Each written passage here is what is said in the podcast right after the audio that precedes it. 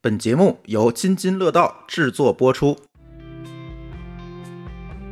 编码人生上线一年来送礼啦！过去的一年，我们收获了很多朋友们的关注，也希望未来可以继续给大家呈现更多更精彩的内容。所以我们在声网社区的播客页面上线了一个互动的留言入口，希望大家积极参与，留下你的声音，告诉我们你希望听到哪位嘉宾跟我们一起唠嗑，或者想听哪方面的内容。具体参与方式，大家可以点击 show note 里面的声网开发者社区的链接，进入播客页面，再点击留言送礼按钮参与表单填写。成功填写问卷后，即可参与活动。如果你使用的播客客户端看不到 show note，也可以关注我们的微信公众号“津津乐道播客”，关注后回复“声网”两个字，也可以获得参与链接。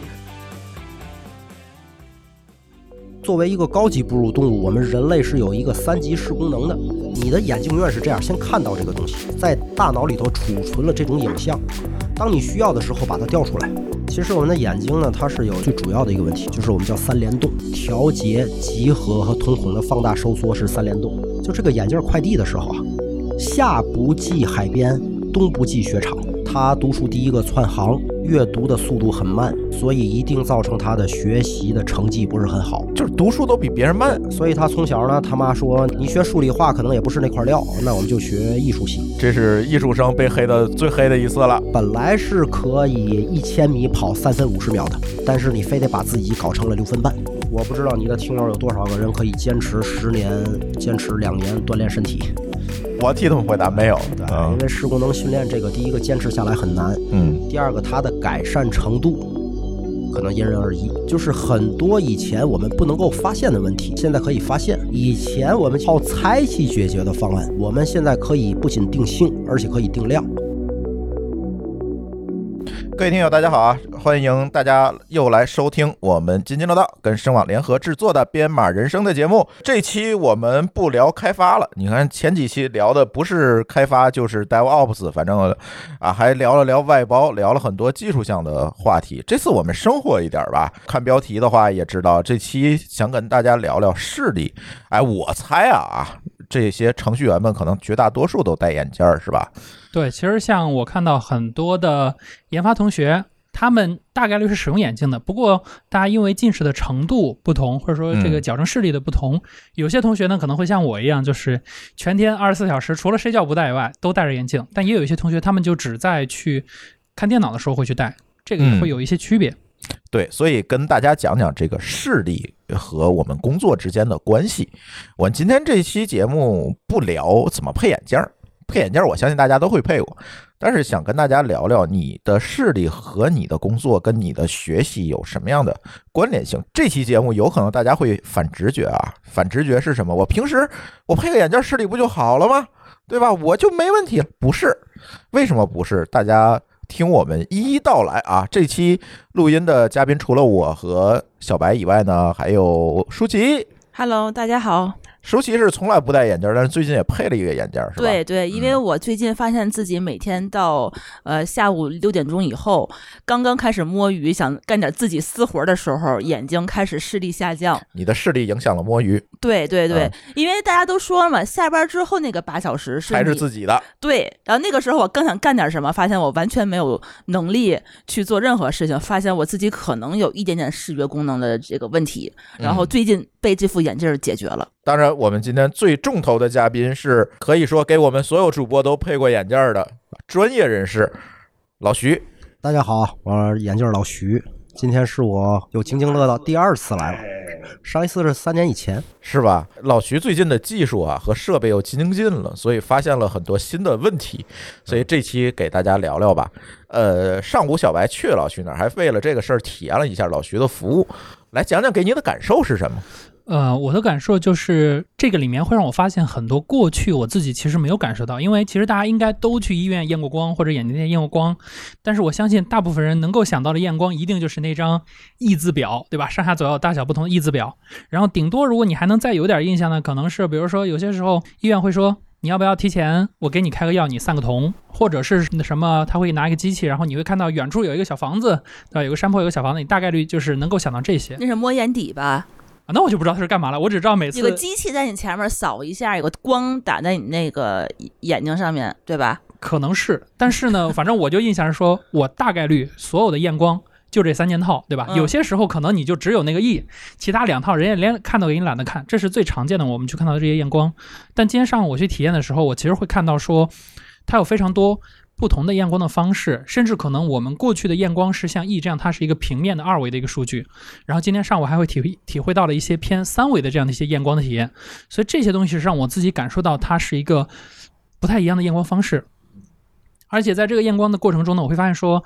我也不是所有测试都能通过的，就会发现有一些测试确实可能不和自己预期那样的，对吧？然后呢，这个时候可能就会是让我会发现说，哎，这个点我可能是不是还不够好，或者是至少这个点是不是它可以变得更好的一些东西？我觉得这些可能是我今天上午最大的一个体会。嗯，我说一下我去老徐那儿体会啊。我到老徐那儿，老徐之前其实我们认识好几十好好几十年，有点多说，我认识好几年十了。五年有了，哎，也认识十五年了。呃，之前呢，在老徐那儿配眼镜儿呢，验光呢，就是像小白说那个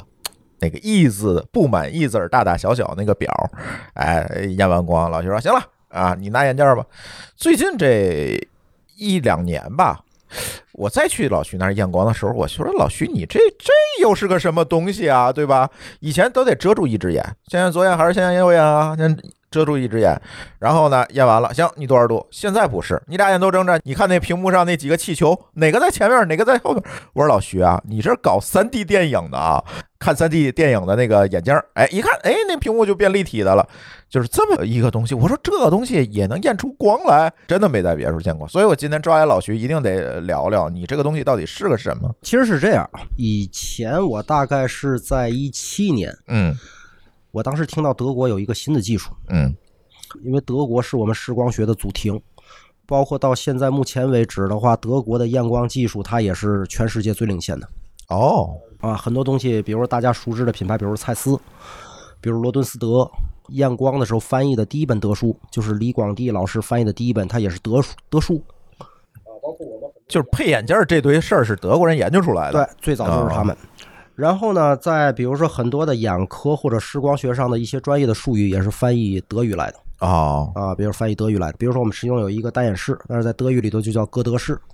啊，哥德是一个诗人，他就是单眼士，哦只有一只眼看东西。那实际上在一七年的时候呢，我们以前都是在用单眼遮盖的方式，就是挡住左眼去验右眼，嗯挡住右眼去验左眼。嗯但是呢，我们在去讲这个双眼同时视验光之前呢，我先给大家去说一个概念。你的这个电影三 D 电影就叫双眼同时视，对，是吧它是双眼同时打开的啊，就是它不一样。以前是验一以前只是单眼眼啊单眼就是一只一只眼的去验啊啊，然后让你左右眼去比较一下。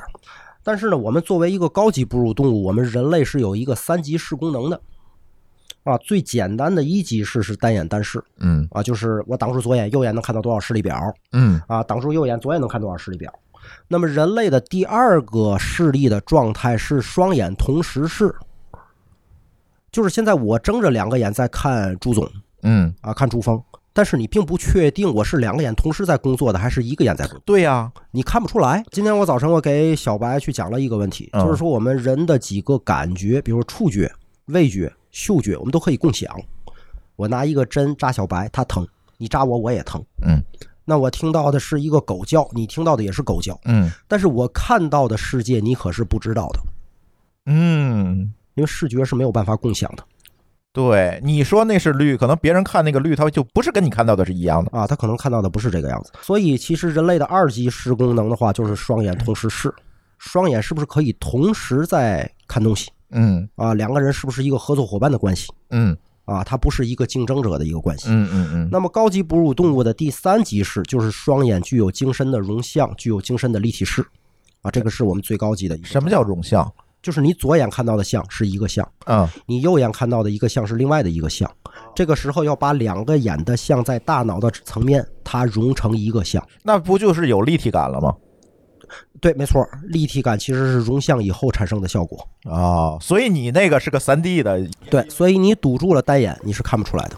啊？对，你比如说，你去电影院去看立体电影，你堵住一个眼，它其实没有双眼的这种立体电影的效果，它是没有效果的。那所以我在一七年的时候知道德国人可以实现这个东西了，嗯因为它的好处是什么？就是很多以前我们不能够发现的问题，现在可以发现。以前我们靠猜去解决的方案，我们现在可以不仅定性，而且可以定量，就是他们可以解决很多的问题。人类在视光学，我们发展到第四代的脑视标，就是现在这个视力表，就是那堆热气球啊，什么乱七八糟的，那个是视力筛查的视标，就是我先筛查，比如说我做大范围的筛查，比如说今天我同时去到一个学校，我给一千个小朋友，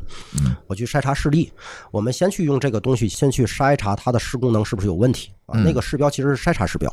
啊，但是我们可以去印证，我们在给它改善以后的话，它是不是可以回到一个正确的看到的一个现象，一个正确的视功能？对，它是一个筛查视标。哎，发现过什么样儿奇怪的？就是以前验的时候没事儿，到你这儿就发现问题挺大的。就是以前单眼验，其实这些是发现不了的。我们以前是有一些图标可以去发现，嗯但是它是有错误的概率的，它不一定是准确的。所以其实你经常，你比如说会有一个问题，比如说我们回到另外的一个问题，说一个家长，他平常不检查自个儿孩子的视力，他只是突然想起来，他问：“哎，你前面那个牌子上面那个字儿，你能不能看得清？”哎，孩子告诉你：“我看得清，你给我读一遍。嗯”八百五十六路公交车，嗯那么这个家长他说我也看得见，那我们孩子也能看见，我觉得这个孩子没有问题。嗯，但实际上他有可能左眼看不见，右眼看得见，哦，因为他是双眼睁开的。但是这个时候家长根本就没有办法去发现这个问题。家长只能说我看见了，而不是你是不是真的两个眼都同时看见了。对，没错。比如说，我们来举一个例子啊，就是我前两天给一个大学生去解决了一个问题，他今年上大三，他是学艺术系的，啊，做音乐教育的，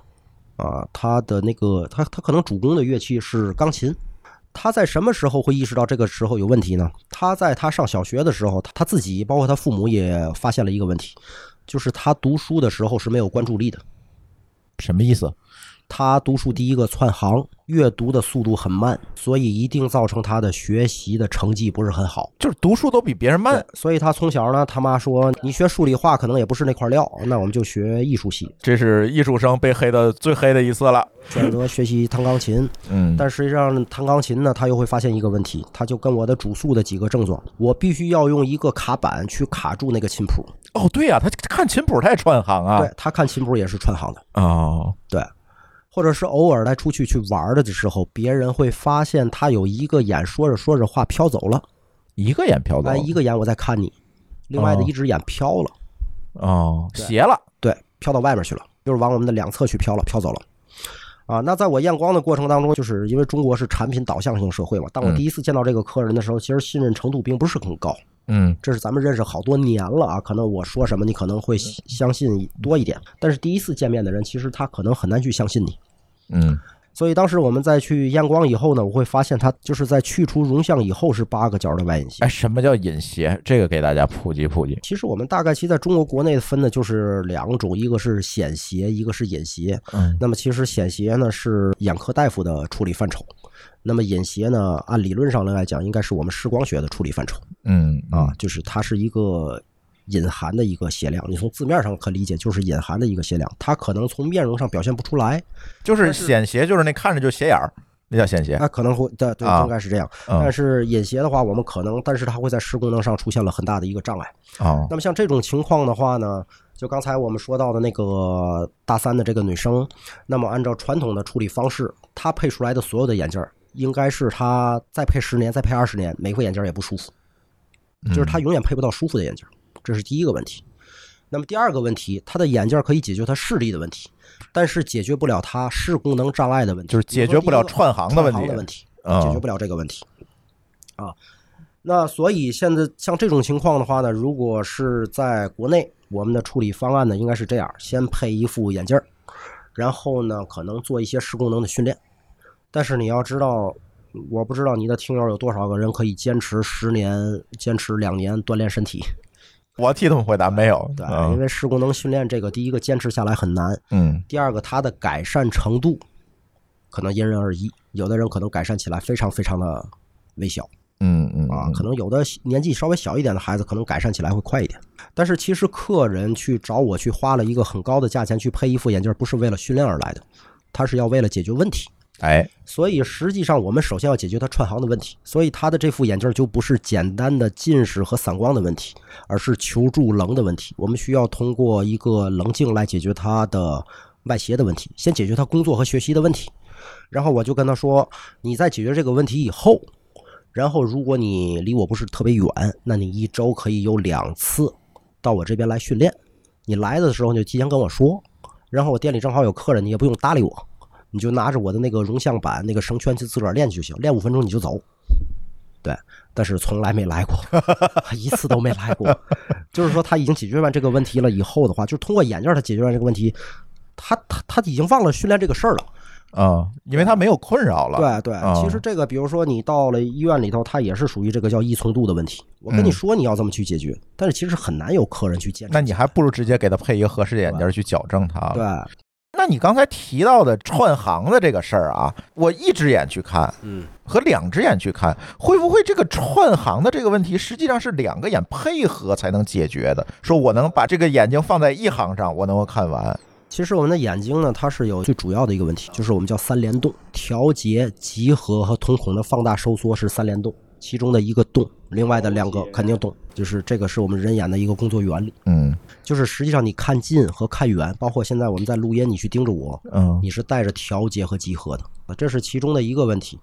那第二个问题的话呢，就是这个，我想这个客人可能也不听这个节目， 是啊，那我们可以说一下，他是外地的一个小孩，他已经在天津市这边工作了。嗯那他做的这个工作呢，是让国产的那个大飞机的生产与制造。这个客人呢，他已经明确的是一个险些，就是我现在能不能够去帮他重新建立双眼同时视，先建立二级视功能。他只有一级视功能，就是单眼单视，对，每个眼都能看 见。嗯都能看见，而且可能视力还不错。 你想他造飞机的吗？对，但是双眼不能同时视，什么叫不能同时视？就是他两个眼这样看你的话，他只有一只眼在工作。哦，这是能测出来的，对在啊你对这啊，儿。比如我左眼在工作，那我左眼累了一会儿变成右眼在工作，哦啊，而且他可以自己控制。哎，那这个如果拿那个板儿挡着点验视力，其实验不出来的呀。呃，你做筛查是可以是做筛查出来的，比如说啊你做交替遮盖是可以筛查出来的。嗯但是在处方上，我们传统的处方的话呢，就处于一个猜的一个状态，就是没有给到一个完全更好的一个视觉状态。嗯，那当然，客人他不愿意去丢了一个双眼同时，因为双眼同时是是我们高级哺乳动物非常宝贵的一个视力资源。就这个客人是属于主诉非常明确的啊。嗯我们其实大多数的客人是主诉不明确，嗯当我去问他有什么问题的时候，他都不知道有什么问题。甚至有的客人，我问他年龄了的时候，他都不愿意告诉我年龄。他说：“你一个验光的，你问我年龄干嘛对，我突然想到这个问题，比如说他看东西容易串行，他会不会呃就会理解成每个人都串行？？”可能对对，对啊，每个人都串行，可能就是我集中点注意力就行。他意识不到，就像你刚才说的，这个每个人看到东西是不一样的，对是吧？他可能意识不到这是我的问题，他觉得可能每个人都会串行。啊他可能就觉得是我是跑神儿了，我把精神注意过来就完事儿。他会认为每个人去三亚的沙滩上面都要皱眉头啊。他会认为的话，我正常在屋里都喜欢把灯关了，去一个暗的环境。我们的产品经理波波同学嗯，他就喜欢关了灯。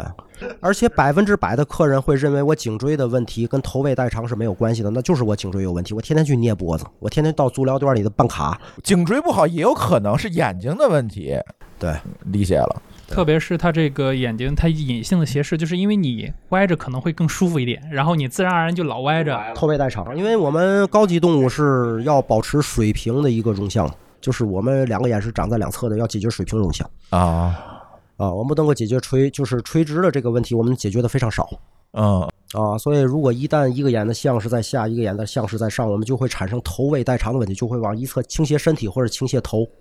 来保证我们的这个水平容像问题。哦所以时间长了也会造成头疼，包括颈椎的问题。那你接着说大个飞机那哥们儿吧，我突然 get 到了。对，然后他跟我主诉是三点嗯啊，当然这个呃前两点是他自个儿主动说的，第三点是我诱发说的。第一点就是他那个看不了 3D 电影，啊，他永远不知道你们看的是什么东西。就是他不知道戴那个眼镜的意义是什呃对么。他不，他你他看《阿凡达》，他看到的是一个平面儿的，他不会知道他是哦亮自己变成三 D 的了，还是说他看起来就是虚的？他看起来就是你进到电影院，你堵住一只眼看到什么样子，就是他看到什么样子。那就是二 D 的。对，二 D 的，二 D 且有重影的那个状态，他没有立体成像的那种感觉对哈。对嗯。然后他买了一个 VR 的，他跟我说买了一个很高级的一个 VR 的一个什么玩游戏的一个东西，哦对，结果他说玩不和了说明书上完全不一样。 ，VR 眼镜 儿这东西坏了，对，他说我买这个是不是坏的？就是我从来也没用过，我也感觉不出来是什么一个效果。这是他的主诉两点。对，所以第三点是我诱发的，我就是说你以前在学习几何的时候，就学习数学的时候，是不是代数学的还可以？因为我知道他其实考的那个学校需要的考 对分他能干这个，应该还是挺厉害的学习。我我们每次那个初中老师都会问我们：你们有人看这个不是立体的吗？嗯一定要告诉我。对有的人真的是举手看不出来。哦，是吗？嗯，啊，然后他说我的代数学的很好，我的立体几何就不行。嗯因为我当时又问他另外一个问题，我说我用我的另外的一个 IT Two 的那个机器，我说我现在给你提一个问题，在一个立方体里头，我给你装了一个三角体，你现在在大脑的空间里头能形成这种影像吗？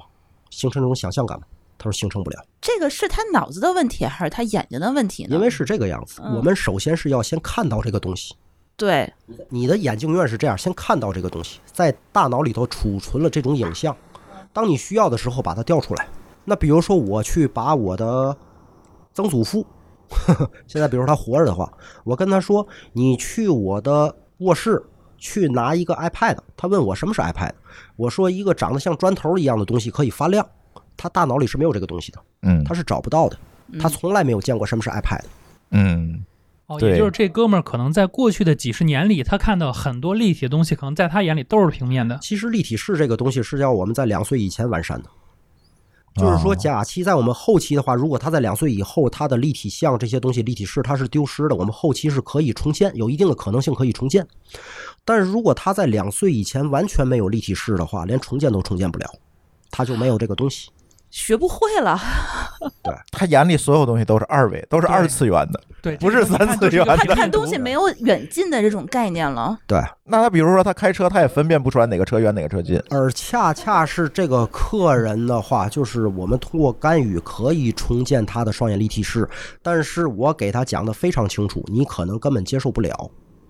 啊，不习惯了你的世界被颠覆了。因为你在一个单眼式的情况下已经活了三十多年了。我现在在你三十五岁以后想去改变这个东西，你会发现世界的认知和原来是不一样的。他的世界观被颠覆了。对，所以你只能够花这个钱去配这副眼镜，相当于一个冒险的行为，就是我嗯提前要给你讲清楚。嗯，但是他特别意愿想去改善这个，所以当时在一周以后的话，就是说他，因为他当时戴这个眼镜感觉很晕嘛，那肯肯定定的 晕对呀不然就变，成二 D 3D 变的世三 D 界了，能不对晕因为吗？他感觉很 晕嘛，所以但是他非常开心，他就说我一周以后不晕了，我一定要去买一张 3D 电影票，我先看一下 3D 电影。好难啊！前三十年没有立体式，这样人占多大比例？中国我是没有这个方面的数据的，但是如果是在德国的话，在有一本德书里头，我们看到的话，在总人群里头，就是视功能障碍，就是隐斜视造成的视功能障碍，大概是八十六点七还是八十七点六，大概在这个比例范围。就是十个人里面有八个人都多多少少会还有问隐题。斜视状态，只是你表现不表现，或者是你觉得表现强烈不强烈。那他有个程度的问题，可能比如说像这哥们儿就是非常的对麻烦，但可能绝大多数人就是稍微差那么一丢丢对也无所谓。你就比如说我走路我有点歪八字啊，我稍微有一点歪八字就歪八字呗。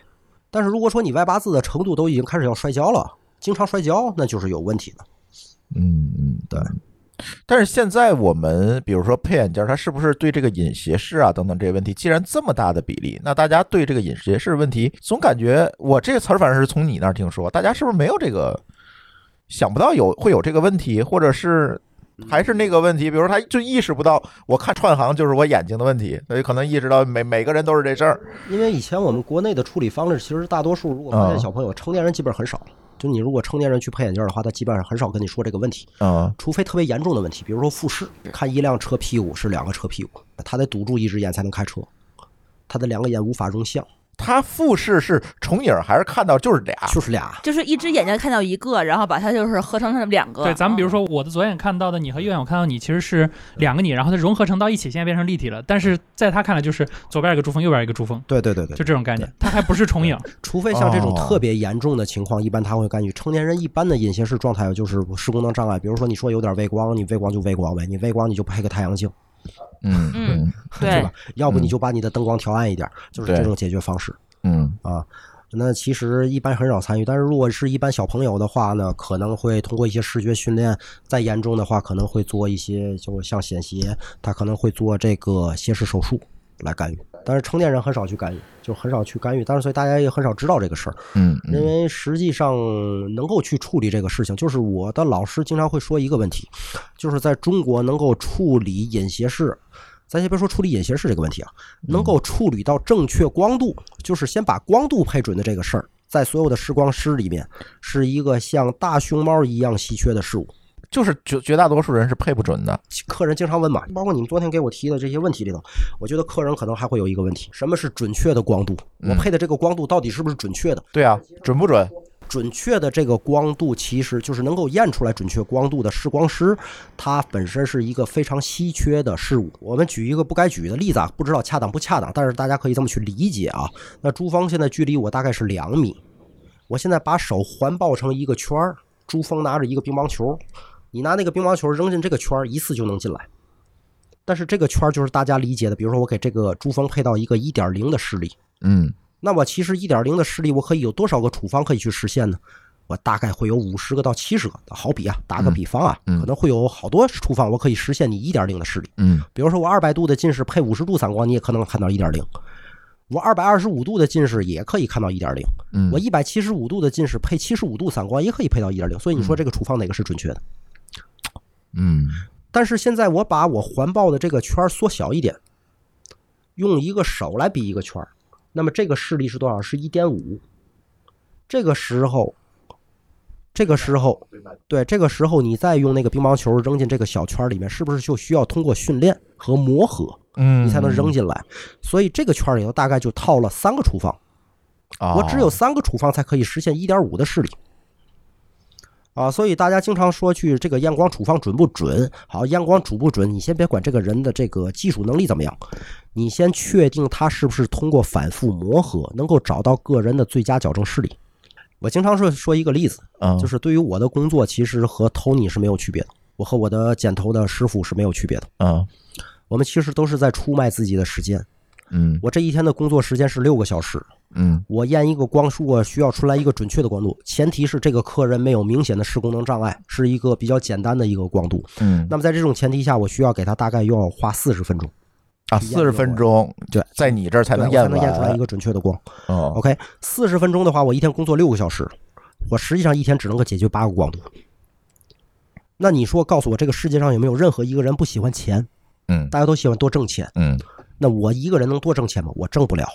嗯今天突然来了五十个人照我验光，我可以告诉你，我可能前一两个光度还凑合，后边的光度都是准确不了的，因为我要必须把四十分钟简短到三分钟，嗯我才能服务好这五十，才能服务完这五十个人。嗯嗯，第二个的话，在我累了的时候，我都不想跟你说话，就没有沟通，你对肯定是没有办法把圆投因为进去你嘛要。知道我们的工作，大家都验过光，嗯我验光是一个什么什么流程啊？是不是我问你答？啊，对，咱们俩要不断的进行语言的沟通，嗯我不能够把眼睛解剖出来去验光吧？啊，对啊，啊，对对没错吧？对，对，因为视觉就是看不主见观你嘛，对看不见啊结是果我的。问你能不嗯能看得清？OK，我问你一面清楚，二面清楚。我是不断的要通过语言，然后你来给我回答。嗯我验五十个光，我一天说了几万句话，你觉得后边我还有力气吗？嗯对，所以其实我跟所有的客人说，就是一个好的光度是需要通过时间磨合出来的。而且我为什么跟有的客人说，呃，就是比如说像老年人，像小朋友，我都告诉你一定要上午来。就是我认为他们的光度相对于三四十岁的成年人、壮年人，我们认为这个光度相对于难处理的，我都是放到我精力最旺盛的时间和这个小朋友他自个儿最好的一个时间。嗯，去完状态成这最个好过的时候，嗯对，但是我们的理解是这样，我们你你你去解决这个视力状态问题啊，包括一些偏医学问题的时候，嗯你不能够像饭店一样啊，说这个饭馆里头坐满了，这个饭一定好吃，那个饭馆没有人，我揣测他们家饭不行，它不是这个事儿，嗯，因为我嗯能够解决的数量是非常有限的，就是我每天的工作的时间能够解决多少光是非常有限的嗯啊，五分钟你问我能不能够验出来一个准确的光度，不能。我突然理解了，因为你这个看东西真的是一个非常主观的事儿。对，如果你没有跟他一个特别好的沟通，你怎么知道他看得见看不见的这个事儿就像今天我去老徐那儿的时候，我路上在听外包那期，啊？刚才老徐这么一说，我就有点像你看我们产品经理和研发去对需求的时候，嗯，对吧？你今天一天让我对五十个需求，那我肯定是就凑合了凑合后几凑合个对付不就对行对了。每每一个一分钟说话就都完懒得说了行了，但是 你你说今天你咱决定吧，我不管了。对，今天咱们就对一个需求，嗯我坐这儿一条一条跟你对，啊，绝对，对是只要开一处理下午，对，这嗯结果一定是好的，对，哎俩人还很开心。对 嗯好像是一个道理。对吧？那很这像。五十个需求的话，到后面那四十个就开始打架了。对，哎，你你凑合着做吧，做吧，做出来再你说，做出什来么再说都是再说对。的，对对对对对，哎，那你这种验光方法有没有客人表示过质疑，说为什么你这么费劲？你是不是能力不行啊？呃，首先有一种类型的客人是从来没有质疑的，啊就是有像发达国家的求学和工作经历的啊这种人都是没有质他知道在国外怎么验的，疑。对，比如说在德国或者像以色列这种国家的话，基本上就不需沟通，嗯，他们很清楚这套流程。啊，但是比如说像在加拿大、澳大利亚的这种客人，一般来讲也还可以。嗯，因为他知道在海外就是需要这么长时间，对，但是恰恰最难沟通的是哪种？因为我在重庆还有一个点，那我每两个月要到重庆工作一周。那我在去年的时候，我在重庆去院光，在那边我们非常去难以改变客人的认知。嗯我曾经在重庆接待了一个小创业团队，平均的年龄是二十三岁左右，那也按道理讲是挺年轻的、啊对，挺年轻，轻的。然后这六个人呢，呃，就首先啊，收入能力也很好，收入水平很好啊。然后他们是重庆下边好像有三十多个区，他是下边一个叫南充是什么地方呢？到重庆市里来创业嗯。这六个人一块儿来配眼镜儿，我就会发现这六个小伙子没有任何一个人的双眼矫正视力同时视的视力超过零点七，都是在零点七以下，零点七、零点六、零点五。啊？为什么呢？实际上，他们的在足脚以后的矫正视力多少？一点二、一点五和二点零。就是以前就没验好，不是我说的这个问题，就是上帝赋予你的能力，你本来是可以一千米跑三分五十秒的，但是你非得把自己搞成了六分半，嗯就是它的功能各个方面都很差。他们认为这个是正常的。就没见过特别好的效果嘛。第一个啊，是你的验光师跟你说的，你是一个从事看近的工作者，你不需要配的看那么清。在外面验光，好多人都会这么讲，我一般碰到这种的话，我都是说，我就是说，下回你就反问你的视光师，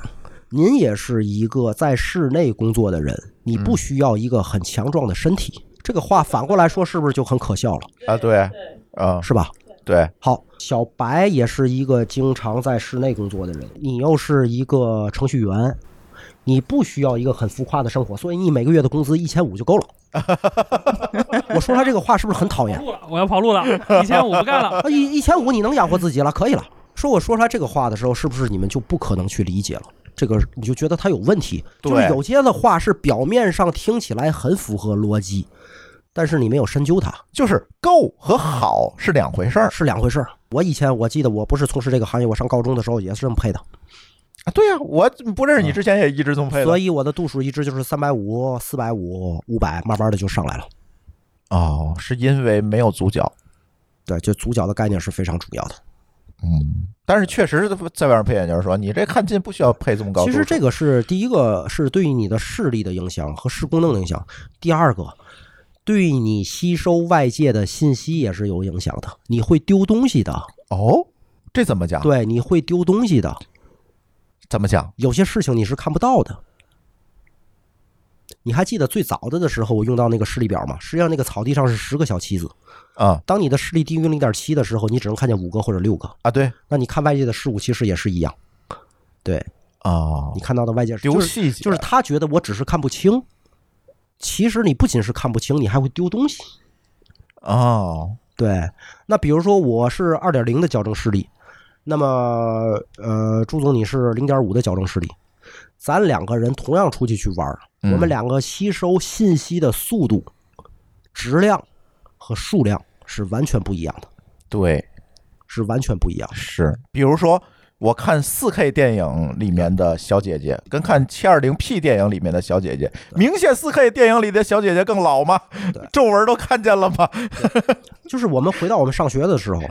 你是在专心听老师讲课的时候，老师在黑板上写笔记，你在下边记笔记，是这样你吸收的效率高，还是由于你坐在教室的最后一排，黑板上写的什么根本看不清，你必须要去抄旁边同学的笔记，然后再回来抄自己的，是这个效率高？你自个儿很清晰吗？对吧？你告诉我这种学生的话，有没有一个学习好的？有，肯定有。嗯他即使抄笔记学习考的分儿都比你高，嗯但是他一定是个例。嗯，那要这样的话，一百个孩子都抄对方的笔记，然后高考考六百八，我觉得不可能。这个一定是小样本。就是这个说的话的事情，就是有的孩子经常有客人问我旁边的那个邻居，他们家孩子天天看书，天天打电子游戏，眼睛从来不近视，有没有这种孩子？有，很少。对他只是个案，就是我们说那个博尔特嘛，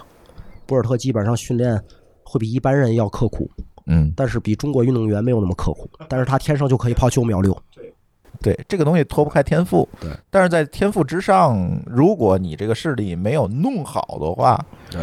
听老徐说这个问题可能还是蛮严重的。但是这里我特别想让老徐聊聊土豆老师那个例子啊，《生活漫游指南》的半只土豆老师那天去找老徐了，他那个例子应该就挺典型的哈土。豆老师，因为土豆本身是一个八零后，啊嗯其实，在八零后的人的眼睛里头，他是很少的一个个案。那恰恰这种个案的话，在六零后和七零后早期的这些人是比较多的，嗯，就是屈光状态没有问题。你去查他眼睛视力非常好，哎，左眼一点二，右眼一点二，对他天天说我不戴眼镜儿，我这眼睛好极呢。对，好极了。啊，呃，记了直到有一天，他说我怎么一到下午这个就干活就累呢？我就得摸摸鱼。他觉嗯得自己老花眼了，他说我视力好，会不会最近这不是年纪大了，这个老花眼了？然后我说你找老徐去吧，也有可能不是，然后就找他来了。他的问题最主要的是什么呢？视力表现的很好嗯，啊，就说我们的说叫看得清，哎，但是看不好。那实际上，你像这种客人，我们首先查他的第一个问题，他是有一点点的小的屈光不正，但是这一点小小的屈光不正，就是我们普通人理解的没有近视、没有远视，嗯它其实大概会有一点小散光，大概在零点五左右，就是五十度的小散光，大概有二十五度到五十度的一个小近视。嗯但是刚才我又回到了之前，你们还记得吗？叫调节、集合和瞳孔的放大收缩是三联动。嗯而恰恰他是最敏感的人群。由于这一点点的调节量，导致了他的集合出现了问题，嗯，又不聚焦了而。恰恰他又是那种小小的集合不足的人，能够产生很大的视功能障碍的。他只有一点五个隐斜视的状态，嗯但是他串行、坐车的时候无法打字，嗯打字的时候头疼，啊，无法关注力，所以他就是属于这种状态。嗯那么只需要他去稍稍的改变一点。所以我前两天去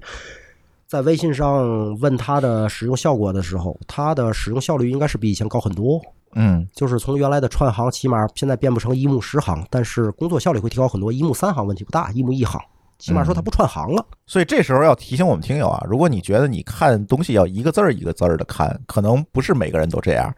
正常情况下，其实是可以一下看一行的，最起码所以我现在想到一件事，就是很多人是有阅读障碍的，对就是看东西、看书、看两页儿，可能就看不下去了，就就是注意力不集中了。他是不是很有可能应该去查一查这个意呃思？有的人对自己的身体特别敏感，你要知道，其实，在德系的验光里面，我们是有五十个条目要问到客人的，但是在中国我不敢问五十个，因为我问五十的话，客人问我，哎，你不就是一个臭卖眼镜儿的吗？你问我这么多这个事儿干嘛？问我配眼镜儿什么玩意儿？对，因为客人觉得你就是一个配眼镜儿的，嗯你问我的这些问题超过了我的认知范畴，所以当我去问客人，你看书的时候会不会串行？即使他有，他也不会告诉我。对那我还会去问一个客人，比如说在三十八岁到四十五岁之间的人，我会问他：你现在再去看书或者看手机的时候，会不会把眼镜抬起来去看？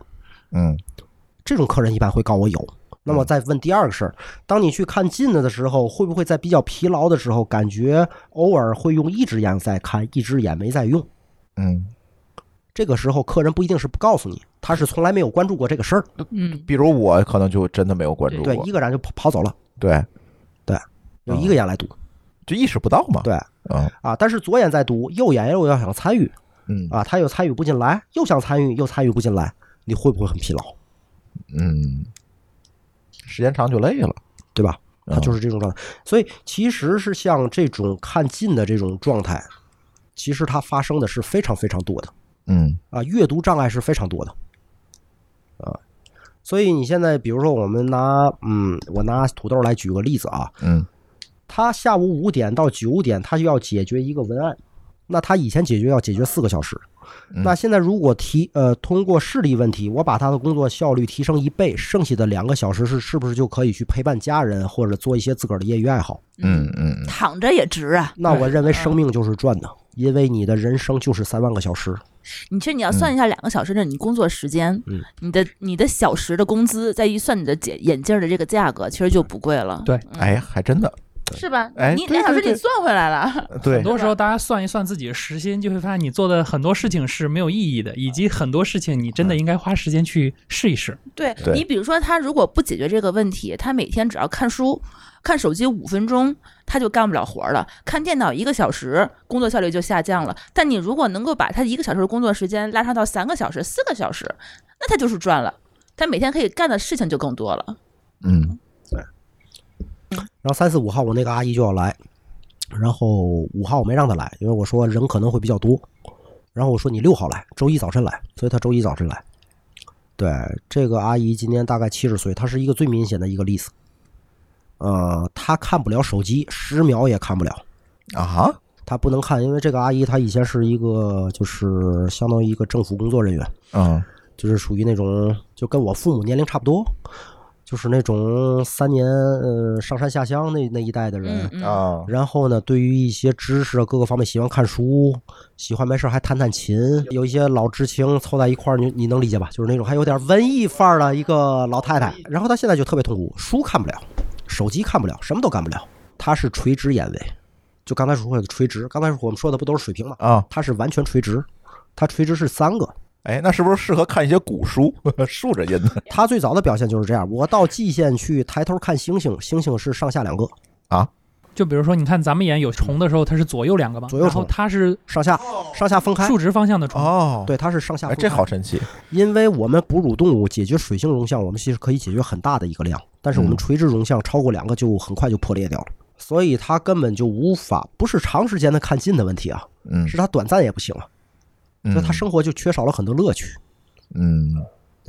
那现在我能延长多少？我可不是能够延长到像你一样啊，看手机能看俩小时的，看不了，嗯能解决到十分钟、五分钟的问题。要是起码让他看了，能给他儿子回个短信嗯嗯啊，能解决这个问哦，题。以前回过短信都不成，所以好多老年人他他只发微信语音，可能就是这个 道理。不是老年人那个，他只能回语言是他不愿意去看近的嗯因为其实咱们父母这一代人的话，他们主要是心理问题，他们是抗拒眼镜儿。啊，对，是的，不想戴，觉得说这个东西是外置的，不如我自己眼好。对，因为尤其你像那种尤其五几年、四几年的人，他们在上学的时候戴个眼镜儿是容易受到歧视的，他们是哦从内心抗拒眼镜儿的。这是一个文化对，背这景是两码事儿，儿，这先解决心理问题。对，这是一个文化的问题，对，所以他们强忍着不戴，强忍着不戴，而且他们不愿意跟别人去花。就是你最简单的珠峰，嗯你愿意承认自个儿现在年龄大了，有点老吗？他们更不愿意承认，嗯因为一旦说我有点花了，就承认我老了，嗯所以他这个事情是避而不谈的。哦，对，这就有点掩耳盗铃了哈。你看我三十多岁，我就承认我自己老花， 对啊我都不这个在很意这正事儿。常嗯哎，老没花没，没没有，其实你那个不算，你那个只是嗯稍微有点调节力不足。嗯，就是当你的呃远用光度调节足了以后的话，你的调节力还会回复的，还会回复一部分。我现在戴了你给我配的老花镜，以后可能不出两周了吧。我现在看手机已经不花了，我觉得，对，你调节力回来了。对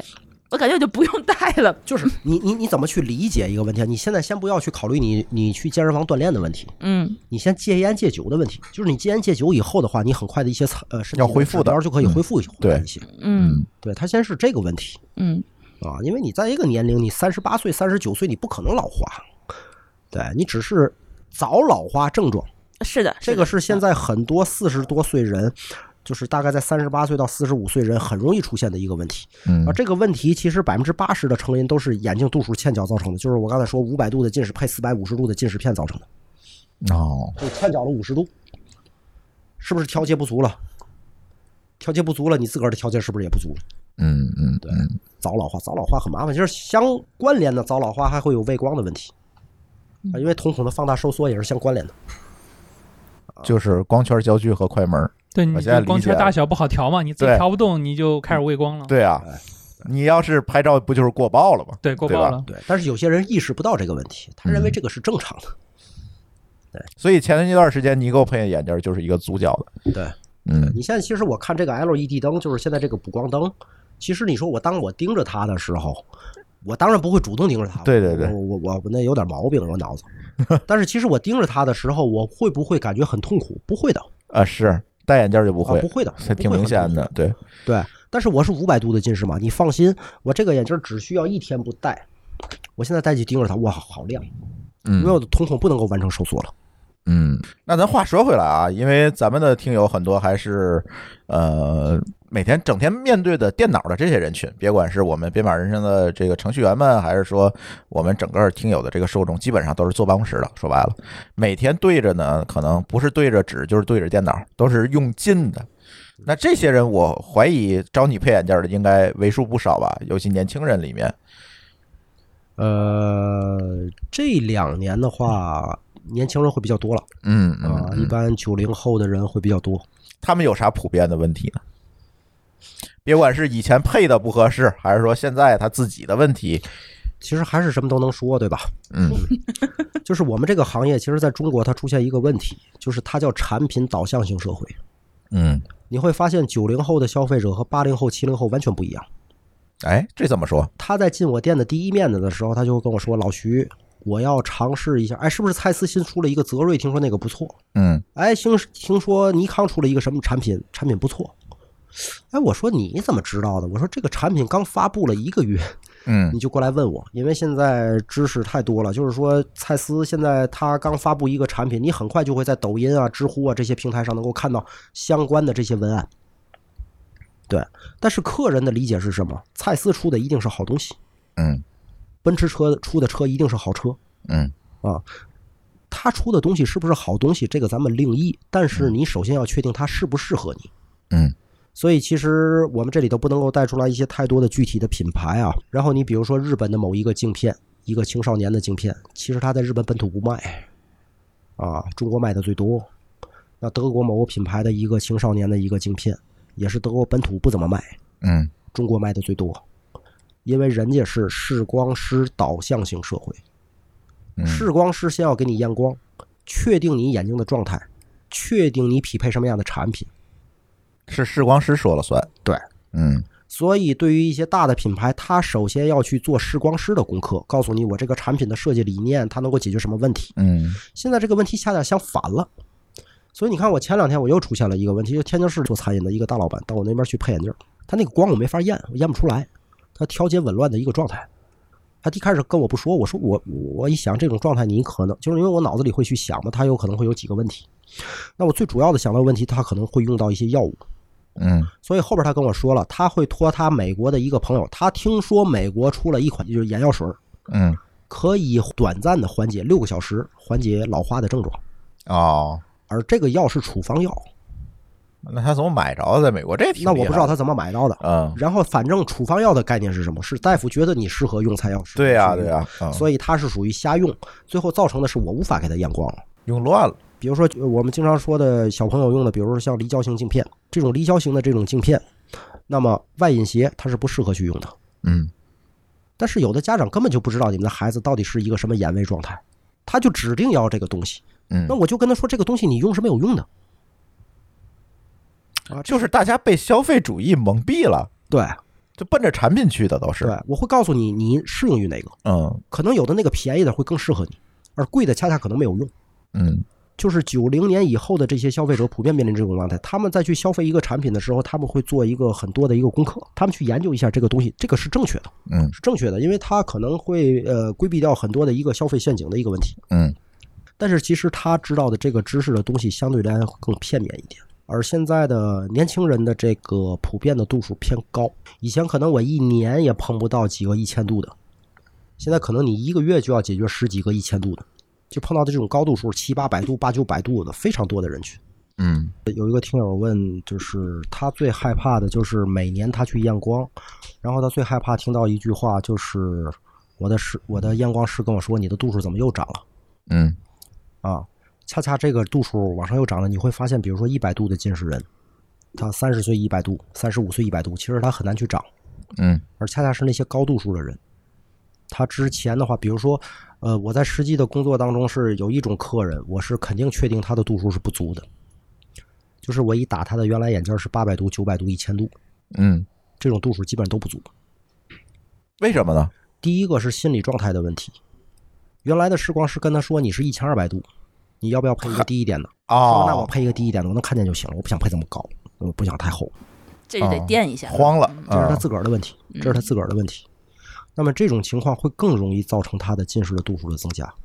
啊，就是你刚才说的这个问题，没有足脚嘛，这是不是就是因为你眼睛本身还处于疲劳的状态？我再举一个不恰当的例子，啊，可能不能够完全来解释这个问题啊，因嗯为这个很严谨的一个问题，不能够用生活。但是我为什么要举生活当中的例子？你可能更容易去这个容易理。解。对，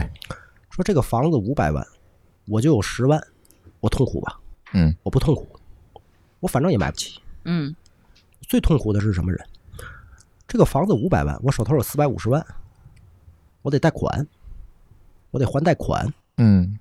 你说我有一千万痛苦吧？我直接我就全款买了嘛，我也不痛苦。嗯对吧？我调节力很充沛，我各个方面都很都很好，我也不痛苦。最痛苦的就是我要贷款买房子，我要还贷款。所以恰恰你是五百度的近视，你配了一个四百度，那一百度还要你自个儿来付出调节，嗯，调节不足，你各个方面的调节集合你都是紊乱的，你嗯配了白配嘛，都不对相当于啊你可能更容易。易遭到。你只是比不戴眼镜要清楚点嗯啊，你肯定是肯定是清楚点。你不戴眼镜是我不戴眼镜是零点零五的视力啊，啊我，戴个四百度起码我能看到零点八是，啊，但是并没有缓解这个疲劳的问题。但别人家缓解不了疲劳。所以你看嗯这个问题里头有几个都是关联性的，就是又有一个又有一个听者问我，防蓝光眼镜为什么戴上以后似乎感觉也没有什么太大的缓解，就是这个问题啊。你防蓝光是不能够解决你调节和集合的问题啊，跟那个没有关系啊。嗯啊，对，解决蓝光归蓝光，对你疲劳归你疲劳你。解决疲劳的问题是靠处方来解决，不是靠磨层来解决啊对呀、啊。对，它蓝光其实给你带来的不是一个对因为矫正的这个疲劳带来的问题。啊，你有一些器质性的一些问题的话，你能通过足疗来解决吗？啊，哎，这个比喻好。 对吧？你不得去医院里头去看大夫，然后拿处方去用药吗？对，对吧？你是可能短暂的去缓解了一下，但是它能解决根本的问题吗？它解决不了根本的问题。嗯嗯对，所以很多的人都是希望我去用什么产品，就是我到我我在一些网络上看一些什么文章啊，我用这个磨层的东西，我用更轻的眼镜儿，能不能解决你视疲劳？解决不了视疲劳。这不是这么就能解决的。对，嗯，它其实还是一个比较严谨的问题，不是一个很表象性的问题。对。嗯这次我们的录音在之前呢，也在我们的听友社区里去征集了一下大家的提问。刚才老徐也回答了几个了啊，有一些提问比较典型的，呃，我也给老徐提一些问题吧。这个十五同学的问题啊，还挺多，写了好多，写了一个小作文，我给大家念一念啊，让老徐回答回答他这心态。他说：“你好啊，将近近视五年了，每年配眼镜的时候都会瑟瑟发抖，总是感觉很怕被眼镜店老板说你怎么度数又加深了。”这就是刚才老师说那个问题。最近几年近视手术很流行，也很想了解，那以后去做这个手术，但是还是害怕，不知道到底怎么样。虽然看了很多博主的分享，但是还是会害怕失败。啊，就所以就观望着，但是真的太想把眼镜摘了呢，因为戴着眼镜鼻梁很痛，而且很不舒服。还想问一个小问题，总是有小伙伴说已经近视了，实际不戴眼镜，这难道是可以的吗？这样会不会加重近视度数呢？也不知道该听信谁的，但是还是老老实实的戴眼镜吧。还有很想听关于用眼习惯的事情，感觉也不是很好，也就是这个近视的问题对我身体影响还是好多的，感觉真的想回到不近视的时候呢。现在感觉眼镜儿是个累赘，其实这里头是三个问题，第二个问题我们不答，嗯就是关于屈光手术的，因为那个是眼科大夫的范畴，不是我的范畴，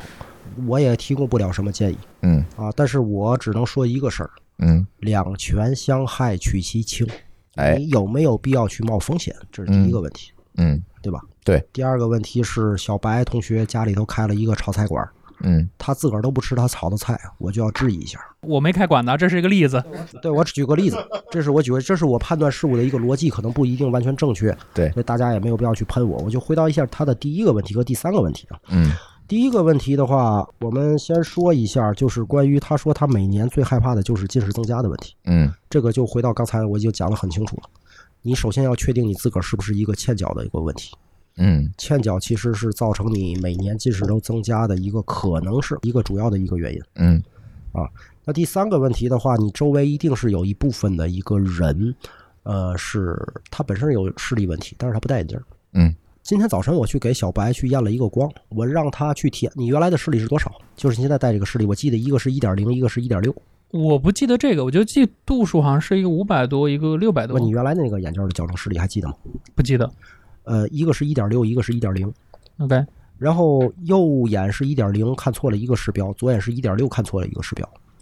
嗯好，现在我会在他的右眼加一个正两百度的远视镜片，也就是说，让他的右眼的视力降得更差。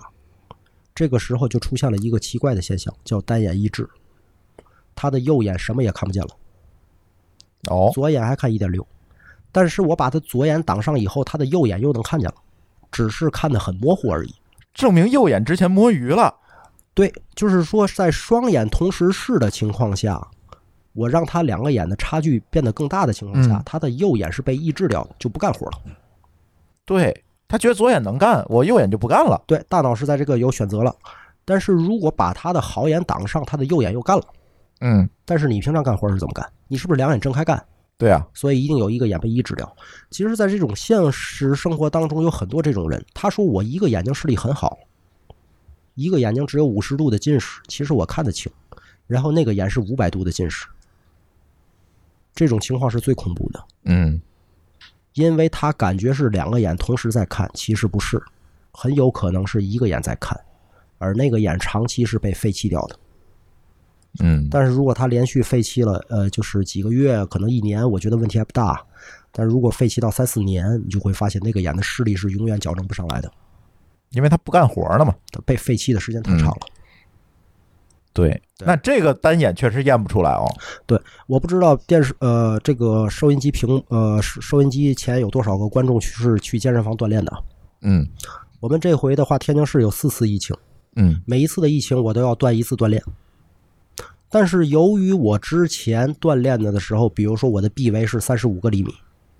我通过一个月不能够去健身房，它缩减到了三十二个厘米，它瘦下来了，嗯呃，肌肉量少了。但是我只要恢复训练大概一周到十天，它又变成三十五了。嗯，对吧？对，但是如果说我两年不锻炼呢，嗯它恢复到三十五的可能性就不大了也有，嗯就是因为我之前锻炼过，肌肉是有记忆性的，但是它恢复的时间一定比较长。嗯，但是要知道，从来不锻炼的人，想要从一个二十八厘米的胳膊长到一个三十五厘米的一个臂围，它是需要很长训练时间的。对呀、还有的人是被废弃掉，就是相当于我这个肌肉，比如说萎缩，受过一些外伤，嗯，他其实训练起来是很困难的。这种单眼抑制的人其实也是很多的。哦，也是很多的。那么还有一种客人是这样，他以前在传统的验光方式上，他一个眼的实际的近视是一百度，嗯另外的一只眼实际的近视是八百度，就两个眼的差都七百度了。是，那么这种情况，一般的验光处方是这样的：一百度配足了，能看到一点零，能看到一点二，能看到一点五。嗯他原来的视光师八百度那只眼不敢给他配足，因为他没有双眼同时视的这种环境，所以他尝试就给他配了一个浅一点的。这样的话，他戴起来可能会感觉更舒服，因为嗯他的出错的概率也会低啊。这个有两个，第一个商业目的嗯啊，商业目的就是我得先把钱装到我自个儿口袋里头啊，对呀、你可别产生客诉 哎对呀、啊，那个产生客诉我还得给你退钱。对，比如我配不舒服，对吧？对，嗯所以它实际上是一个一百，实际上是一个八百，嗯但我配出来是变成了一个一百，一个五百。嗯，这种情况下，这个眼就欠缴了二三百度、一百度，也会出现这种情况。对，但是你不会说戴上之后啊、哦有有不舒适感，可能对会更舒服一点。哎，对，所以就对不会有投诉，但实际上对你自己没有什么好对处。，但是实际上我们通过双眼同时视就会发现，有的人一百度、八百度是可以容像的，你就要这么配嗯嗯嗯，啊，是可以容像的，它不会出现其他的问题。对，对，它可能会出现容像是没问题，它只会出现大小项的问题。那大小项问题我们就用不等相片就可以来解决啊。那这样的话，我们的视功能各个方面就可以变得更正常嗯嗯啊。所以它的第三个问题就是时而戴时而不戴，其实我是不建议这样嗯的啊。但是我可以拿我们家姑娘来举个例子，嗯，我是五百度近视，她妈妈是六百度。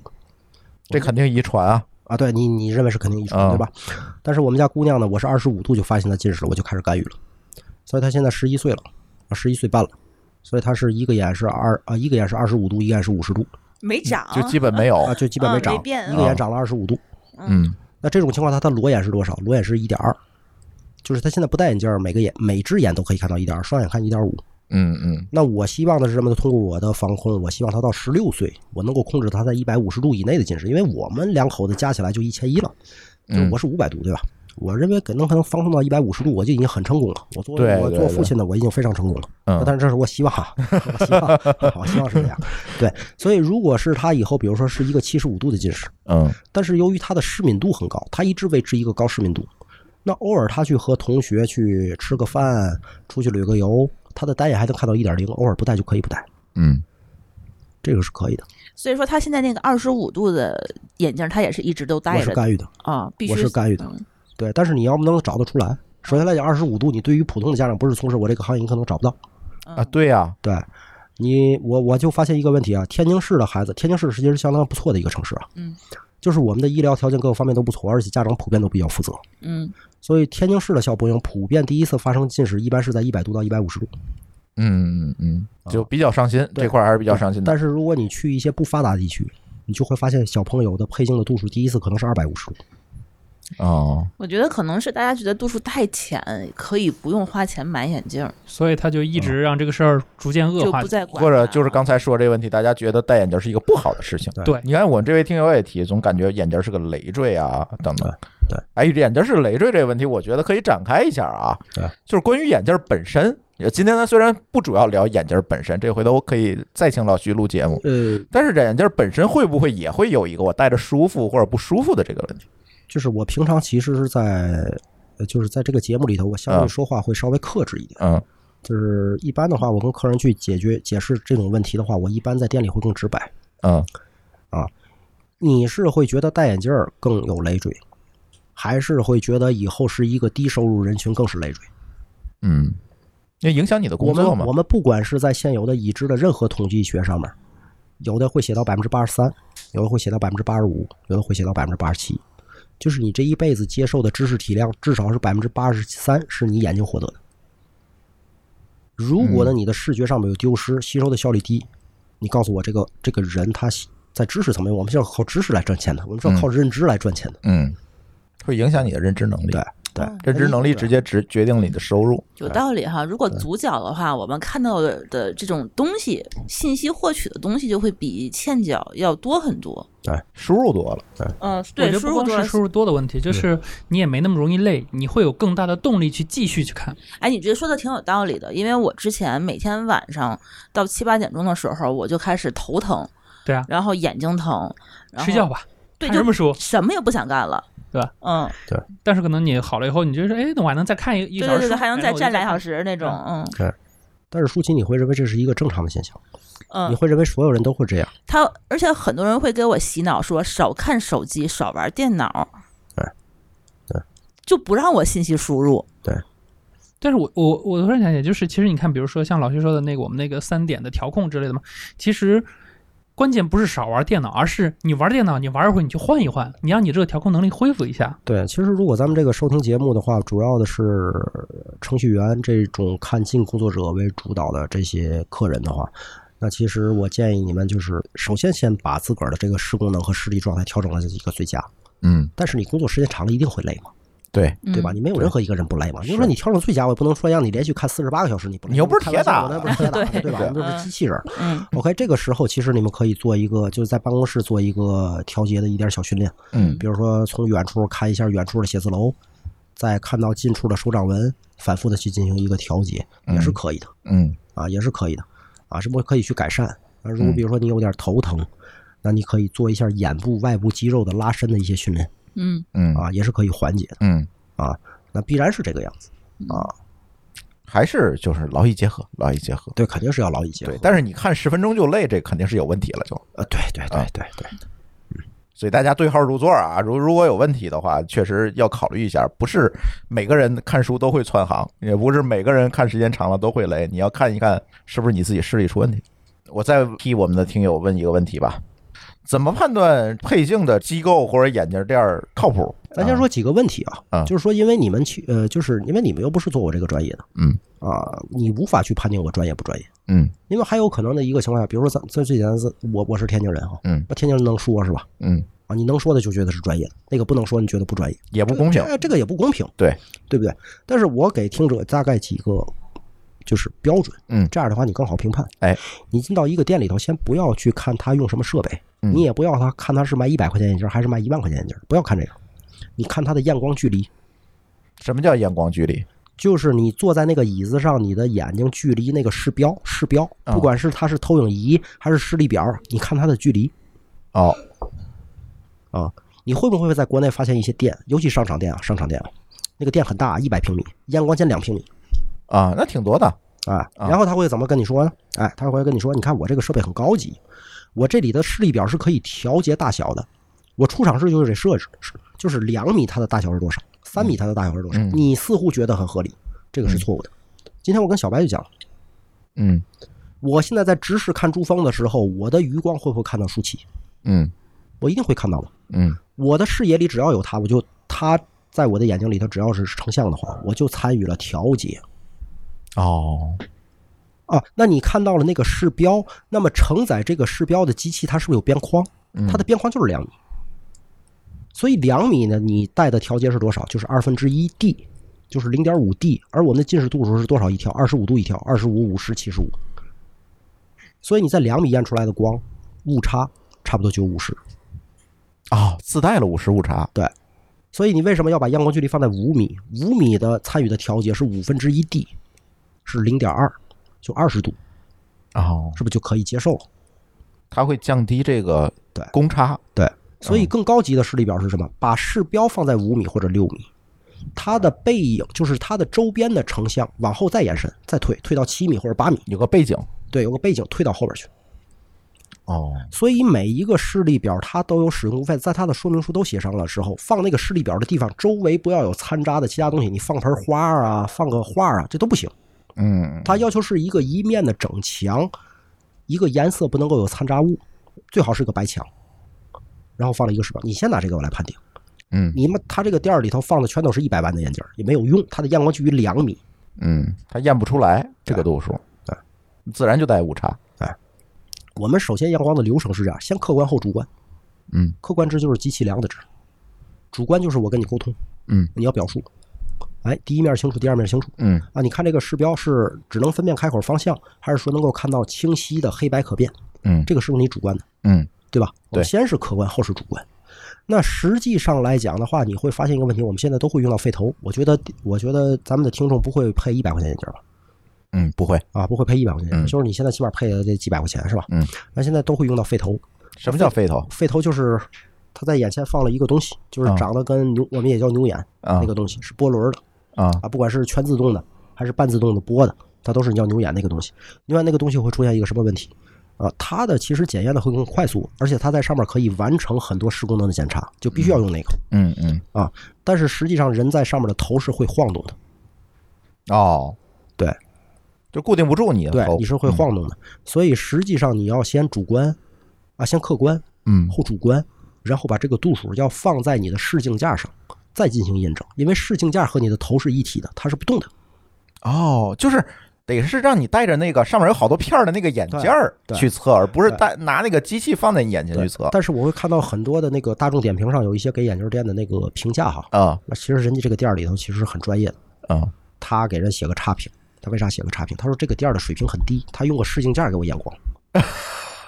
用视镜架验光可不代表水平低哦，啊！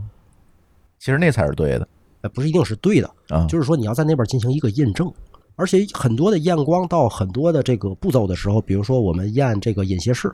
嗯啊，就是 MK 哈的这个流程的时候，是必须要在视镜架上的，是一定不能够在牛眼上哦的，就是有些是可以在牛眼上完成，有些是不可以的。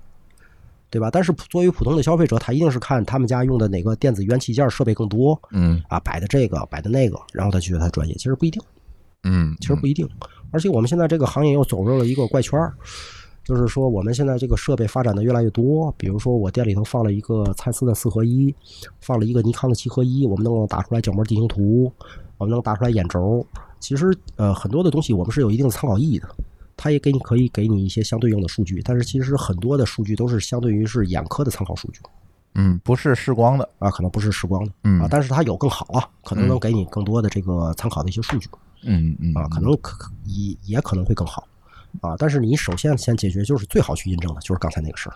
嗯就是你能够五米，对你能够明显看出来他是对你负责，嗯，还是一个纯商人。哎，我觉得这攻略不错。王大夫这个问题可能更偏重眼镜本身啊，怎么样才能研长眼镜镜片的寿命、擦眼镜或者洗眼镜的方法有什么讲究？镜片大概其的一个生产的流程是这样：它首先是呃，它在生产镜片之前是个液体，嗯，它在固化以后形成一个固体，嗯那固体以后呢，在这个基片做成基片，镜片基片以后我们进行加硬，然后再进行覆膜，啊覆膜，往往是蓝光膜啊、加硬膜啊这些东西。那那么其实膜层这个东西的话呢，它是怕高温的，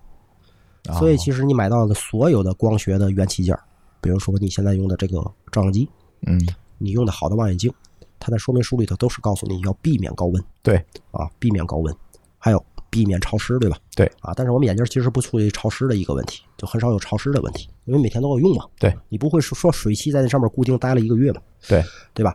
高温是最主要的，但是我们指的高温是什么？就是固定的曝晒。但如果你们家的车是地库，放在车里头，外界气温三十五度，呃，车里头恒定温度可能也是三十五度，这个问题不大，因为车里头都是有眼镜盒嘛。嗯其实损坏的概率最多的就是放在车里，而你的车是露天放置的，外边的气温三十五度，车里头五十五度，嗯这个膜就要爆掉了。哦但是我们最害怕的是哪种呢？其实爆掉了，你是可以花钱去买新的，这个不重要，嗯，你影响眼睛才是最重要的。它变形了有的膜爆的不严重，微微的爆。啊，你有没有见过有的朋友，就是周边的人戴那个眼镜跟磨砂玻璃一样的，有戴了好多年？都是 道子，不，道子无所谓啊，这道子无所谓啊，是磨砂玻璃。啊，污了污面儿，对，你可以这么去理解，那个玻璃啊，就是咱们那个写字楼那个玻璃，十年都没擦了，就是那个状态嗯啊，那个中那个东西是会影响你的视力的，而且可能呃很有可能你戴的时间很长以后的话是不可逆的，嗯就是你视力下降，我又提不上来。嗯那么第二个问题的话呢，就是这种客人很少啊，一般的话是镜片不能够接触有机溶剂嗯啊，就比如说像你在实验室工作的，你肯定要避免有机溶剂。嗯嗯第三个问题呢，就是有一些人他比如说是在一些高粉尘的环境当中工作，比如说像什么工工地儿的监理啊，或者什么的，嗯嗯嗯他的镜片更容易出道子。啊，对，是有粉至尘于划你伤，说客人问我多长时间换一副眼镜儿，我觉得这种问题就没有必要再问嗯啊，因为有的客人是要用坏了再换。啊，有的客人是用旧了再换，不碎不换哎，有的客人是不喜欢了就换，啊，有的客人就是我又喜欢这个，喜欢了我就买一个，嗯因为我不知道你的诉求，我不知道你的需求，那你们有没有建议呢？比如说眼镜多久要检查一下啊，或者怎么样的？呃，我我认为是这样，它分成几个情况啊。如果你的视功能和视力很稳定的情况下，嗯成年人两年无所谓，三年验一个光，两年验一个光是可以的。但是你之前，你比如说像我解决一些有明显的视功能障碍的客人，或者有隐斜视状态的客人，嗯第一次是要三个月复查的，第二次如果稳定的话，我觉得可以半年一复查嗯啊。那其实最主要的是小朋友，嗯小朋友，你不要就是就是好多家长是这样，他觉得我给我我们家有钱啊，我给小朋友配了一个很贵的镜片，我觉得这个事儿配完眼镜我就完事儿了啊，我的任务完成了，啊，可不是啊，嗯可不是。所以我给每一个家长建议，就是你家里必须要有一个视力表，你自个儿要监控它的变化，这个才是最主要的，嗯，对吧？你你对对小孩变化快，对嗯对，所以你你其实你你你你给小孩的这种检查的话，就是一定要及时发现问题，及时干预。那嗯及时发现的问题是在父母身上，干预是我来干预，嗯，发现问题是你发现，对吧？那我又不能天天跟孩子在一块儿，我怎么发现问题？嗯嗯对，所以我跟每一个客人说，让我告诉你，这这个这个我是，这虽然这个数儿不能没有统计过哈，但是我只能说大概其的一个数值。我跟一百个家长说啊，九十五个做不到，嗯这还说我说的是高收入阶层的家长，嗯一百个客人我都会说啊，我会说三遍啊，嗯，九十五个做不到。一年半以后一定都是这样，就是嗯一年以后家长带着孩子来了，哎呀，我们孩子又增加了一百度，又增加了七十五度。那我就反问你一个问题，我当时跟你说，你一个月给他查一回视力，但是我查了，我说你上一回查是多少？我头一二三四个月都查了，哦，嗯第五月没查，第五月到第十二个月 没查， 那近视增加就是第五月到第十二个月。小孩还是要小心一点儿，嗯啊，就更换频率这个是个人，你那我补充一下吧。啊其实今天这期节目呢，我整体听下来，包括我跟老徐去聊了这些东西以后，我最大的感受其实是这样的：就是过去我们认为说，眼镜是一个辅助用品，它是一个摆件，它是一个配件，它是一个饰品。但是我们可能真正去发现，其实是首先我们要认识一个问题是，我们的眼睛是有缺陷的。我们可能通过过去一些用眼习惯各方面也好，它让我们的调节能力产生了这样的缺陷。那这个时候，我们的眼镜它不再是一个饰品了，它是一个医疗器械。我们要把它当当成一个医疗器械去看待。那这个时候你就更能明白说为什么这个东西应该准，对吧？这个事儿就很就就举个很简单的例子，你比如说我腿折了，对吧？我要去打，我要去外面去绑一个钢架来去固定我这骨头。我这骨头要是绑了一个 L 型，那我得跟那医生打起来，对吧？嗯其实这个事儿是一样的，就是眼睛它如果不够精准，对吧？那可能它最后带来就是你的骨头本来还可以直，结果呢嗯给你绑了个 L 型的骨架，嗯，那你最后你的腿可能真的就长成 L 型了。从我的视角来看，我觉得这个事儿可能是为什么我们关注说我们的这个眼镜尽可能要配的去精准一点，因为这个误差很大，它是让我们的眼睛持续疲劳，然后可能就养成了这么一个习惯，最后这个事儿就跟你一辈子了，然后可能会度数不断地加深。但是如果说我们能够把它配准，那这个事儿它是不是有可能就变成了说，哎，我就是打了一个直的钢板儿，对吧？它它就给我直着就给我养着了，对吧？它可能说，哎，这个钢板儿我终身我不能卸下来，但至少，哎，我的腿是直的，别人看起来说，哎，你挺好啊，是吧？但别人也看不着。我觉得这个事儿可能是大家要改变的一个观念的问题。嗯而且我是觉得之前我们对眼睛的不好、视力有问题的这个概念跟现在是不一样的。之前你想我们验眼睛验光，顶多就是摸眼底，加上你所说的那几项。现在老学这一套东西，我觉得是一个很新潮的这么一套东西，就是大家没有概念、没有印象，就是说它应该是配眼镜是怎么配，应该说这么说，就是过去呢，我们的技术达不到，我们只能老三样怼起来。但是现在因为技术进步了，我们有了更多的数据维度，我们可以更好的去做这些这些监控和运维了。嗯所以如果你有条件，我很建议你去试一试。对吧？就哪怕可能说，你就试一次，你知道说，哎，我我有哪些问题？你哪怕以后不来，但你至少最起码你知道你哪有问题啊。这个事儿对于你后面去养护你自己眼睛，它是有帮助的。嗯，没错儿，刚才你说的大概是几个问题啊？就是眼镜儿的第一属性其实就是医疗器械，它的第一属性不是商品。嗯然后呢，我在店里头经常跟客人说一句话，就是不管你配一百块钱的眼镜儿还是配一万块钱的眼镜儿，眼镜儿的归根结底的最终的目的是要为你的眼睛来服务，它不是为别人服务，嗯为我看的好看服务啊。当然也是啊，也是啊，但是不是排在第一位的。对啊，不是排在第一位的。啊，所以其实很多的发达国家，就是发达国家也不一定都是在视光诊所啊，嗯啊，它也是有街边眼镜店或者有商场店啊，它验光时间可能德国也是八分钟，嗯啊。但如果你去视光诊所的话，它所有的发达国家，它的人的认知，它会有其中的一点，就是他看待眼镜是医疗器械，所以他要先验光后采购镜子。你你现在你你就再再去看所有的客人，百分之九十九都是先选商品后验光。嗯但是我们能去改变这个吗？我我我们有时候就熟客我们会去改变，但是我熟客我就不会这样，就是咱们先验光，看看改变了多少，适合配哪个，嗯然后他会听你去你的建议。但是其实第一次的客人是不可能的，他永远是先看商品，对，他是这不是一个消费观对，念，他是，不会考虑自个儿的屈光状态的，嗯嗯嗯，这个对其实是最主要的。更多大家可能在国内把这个眼镜儿变成一个消费品，而不是一个能够帮助你的一个辅助的这种东西。对，或者我们就要认识到，我们就是有问题，我就是需要有一个医疗器械帮我去正正骨，帮我去恢复一下我的肌肉。还有一种情况是什么呢？就是现在大家的生意普遍都不好做。你不你不，因为眼镜行业里头，其实生意你说好做不好做，你你反正也就是这样。反正我没有见过哪个眼镜店的老板开了一个劳斯莱斯的，我没见过。嗯啊，就是我们可能是温饱是没有问题，但是你挣多少钱两码事儿。所以其实很多的这个呃店老板是这样，就是进来一个客人就赶快又要接，就你最好别跑掉。但是你要知道，很多的情况是不能阳光的。你发现这个客人都感冒了，嗯正吃着感冒药了，你能给他验光吗？那你你你经过一问，他现在有点高血压，然后吃的是贝塔抑制剂，你可以给他验光吗？是不可以的。但是其如果说这个老板他不知道，这这个东西也不怪他。但是最可怕的是他知道，还必须要验。嗯就是坏了。对对，你看今天就那天那个来的那个，你们都认识吧？嗯那小朋友稍微有点中暑，嗯他验出来的屈光度就比他稳定的时候要高二十五，嗯对，这个是不可以验的。所以我们有时候在该于去放弃的一些客户，就是其实你放弃是有风险的，就是你对让他明天来验光会丢客户哈。麻烦死了，哎还得再跑那么多对趟有。可能去别人家了，对，扭有头可能别去别人家了，对因为啊，这个老板事儿多。因但为是因为我配的眼镜，他让我去了三趟。对，因为有些事情你是要遵循的一定的你的行为准则的或职业准则的。嗯嗯嗯对你不能够就是因为你，反正我给就是如果说屏幕以前有同行的话，我给你们建议，就是如果咱们想做长期的生意，嗯你想做一个真正有口碑的生意，就是该放弃的放弃。嗯，对，这个我也特别同意。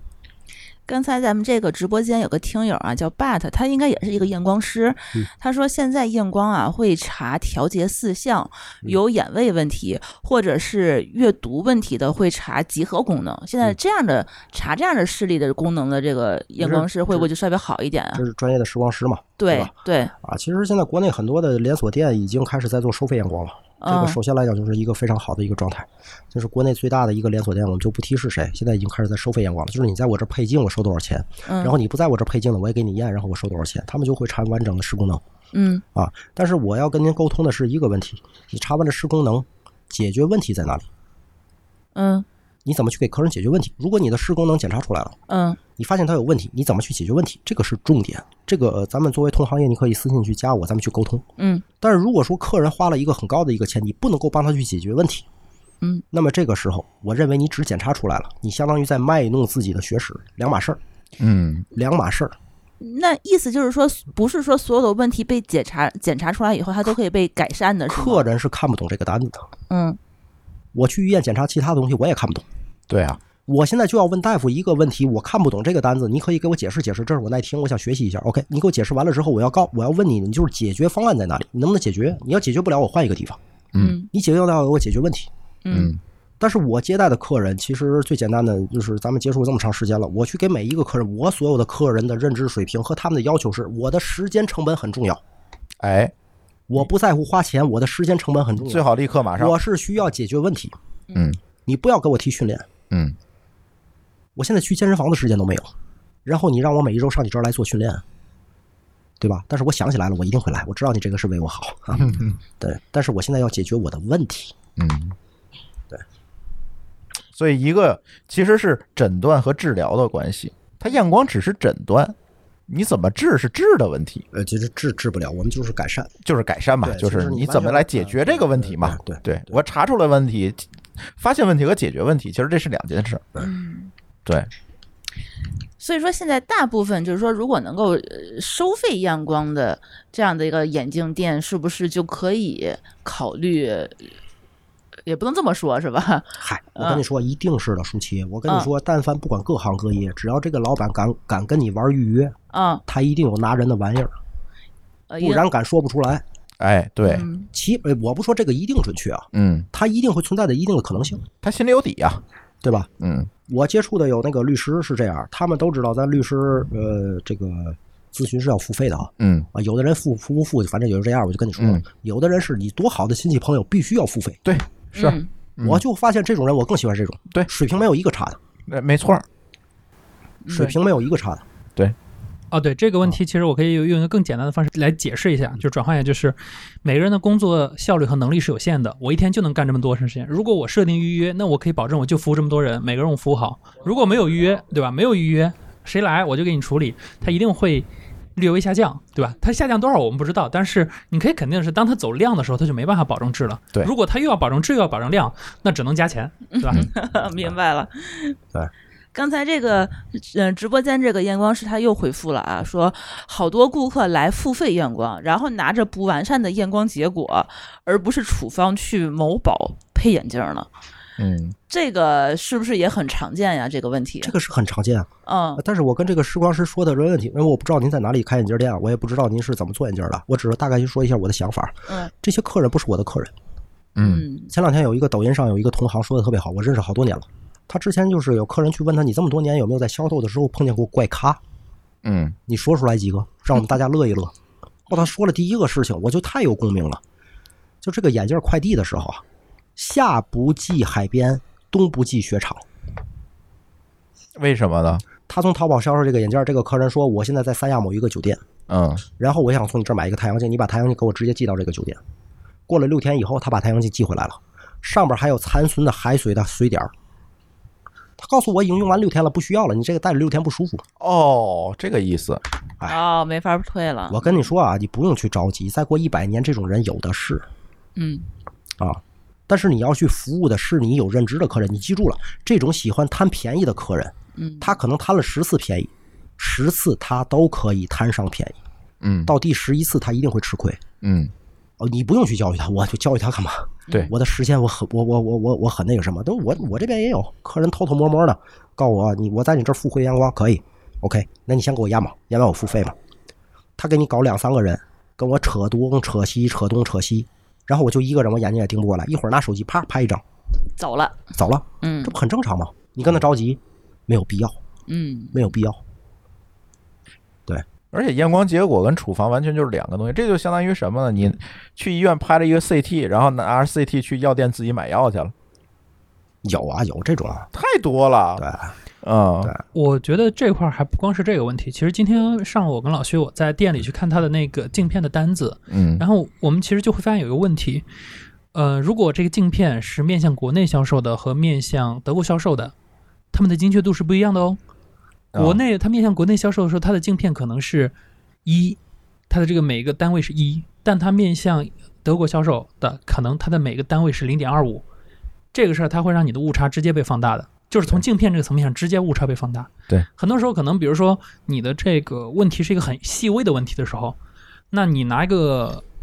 误差达不到的东西，对吧？就是公，就是某个老师这几天搞的公差嘛，就是你公差那么大，你上来你就错了，它会有这个问题。就是你，你去淘宝换一个，很多时候我就在想，淘宝的问题，它可能你你说它这镜片它能不能配准？它能配准，对吧？就是你在大面上它肯定没什么大问题，但可能如果你的眼睛真的很特殊，对吧？你有一些很细细微的点，那这个时候可能他们未必能够把这个数据给你做到非常准。嗯，那这个时候就又回到我们之前说那个问题，就是你等于你给你自己准备了一个 L 型的那个固定价，嗯然后上来给自己去矫正了，就会有这个问题。嗯呃，这这咱不不不提哪个牌子啊，只是说一下，就是你说的那个是对的，就是给国内的呃，我现在我们争取出来的话，它的精度标准是零点五，就是梯度是以零点五来计算的啊，但是他们给一些固定的国家的客人呢提供的这个测量的标准是按零点二五来计算的啊，是按零点二五来计算的。啊，这是第一，呃，这是刚才说的问题。但是我我刚才你说的这个问题，又可以相归回到另外的一个问题啊，就是验配验配，验完了还有配了，对呀、配完还有加工了嗯，啊！加工您是看不到的哦，加工您是看不到的哦对，啊。呃，我们呃我之前给客人是看过，就是我的熟客都知道那个试镜架那个东西。我我们采购的那个试镜架最贵的，我我到现在还没买得起啊，我还在存钱啊。啊那个一个试镜架最贵的那个 UB 六，两万块钱一个，就是戴在眼镜那个。就是一个镜架，两万，两嗯万，两万，两万。然后日本的那个是一千八到两千五，嗯呃，那个就那个那个就那个就那个小城市都是做这个玩意儿的。嗯呃，一百块钱，呃，二十五块钱一个。啊，国内那小城市我知道了呃二啊，二十五块钱一个，一百块钱五个。嗯，对，客人懂这个吗？不懂。对，他也看不出区你别嗯你来会，去看这个吗？你不会看这个。我跟你说，就那一个东西比那个两个牛眼还值钱嗯，啊！你看就光看那个个结儿果他给你打个差评，说你为什么不用牛眼？啊，对，打个差评吧。你为啥不用牛眼？那个试镜架两万块钱，嗯要贵好多，知道吧？然后呢，第二个就是刚才你说那个如何去验证嘛？刚才我说一个阳光距离嘛，正好我要补充一点，呃，你去这一个店里头一看，就一个阳光室，然后有十波客人，嗯，验得准吗？对验不准。那个蔡司有一个 IT Two，呃，它是要签约以后才给客人用的，就是你跟他一年保证他完成他多少销量，嗯他会给你提供一个 IT Two，那个 IT Two 是做面部定位用的，它能够保证你的瞳距、瞳高更精准，因为我嗯们手量是有误差的嘛，大概一毫米到两毫米，它是零点一毫米，它的精哦度更精嘛。呃，然后我就啊，去就是我们每次配镜你，啊对对对，然后再再就跟那前个那个卡尺那个测的嘛。啊，然后呢，那个我天津有一个同行，他我我因为他就在我旁边嘛，然后我就去问蔡司，我说他们家那个东西用不用？他说一个月一个月也用不了一回，因为他们就是做低端眼镜的嘛，嗯就是幺九九一副，嗯对他一个周六周日一天能去一百波客人，嗯呃有没有时间去用？没有时间去用，嗯就是你看到这个东西就不给你用。对，然后他就跟菜市场一样嘛，你挑完了，我告诉你哪个镜片，然后你配配完了之后呢，啊，就是那所谓套镜对套镜嘛，啊，对，很便宜，对，就是说，啊就是你不可能就就这个东西，你又没时间用。嗯，对，就是这样。他用了就影响他收入了，哎，对呀、对啊我，服务一百个人变成服务三十个了，对呀看大家还是幺九九吧。对啊，有个人问不测立体式的验光算耍流氓，呃，立体式是必查项，嗯我认为是必查项。但是立体式就是刚才说的人类的三级式的第三个第三级什么高高高高高级的立体式和纵向嘛，对吧？嗯是必查项。呃，立体式的检查的本身并不是一个最高标准，嗯，不是说他查了立体视他就不耍流氓了，嗯，这是一个基础，它是一个最低标准。嗯就是我们经常说，你说你一个做餐饮店的，你把餐饮店，你把一个饭店搞卫生了，这是一个最低标准，嗯它不是一个高标准，这是应该做的。这就是本身你应该做的。嗯嗯，那不测不不不测的这种，那就不要去考虑他们家了，对吧？但是嗯这个东西也不能叫完全耍流氓。嗯，嗯，你看，相对应的，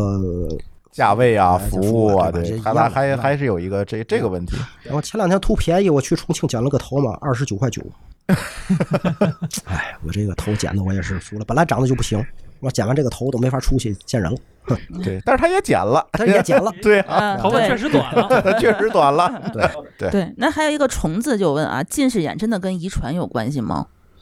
呃，在统计学上有意义的是这样，大概会有百分之十六的数据能够支撑跟遗传有关系，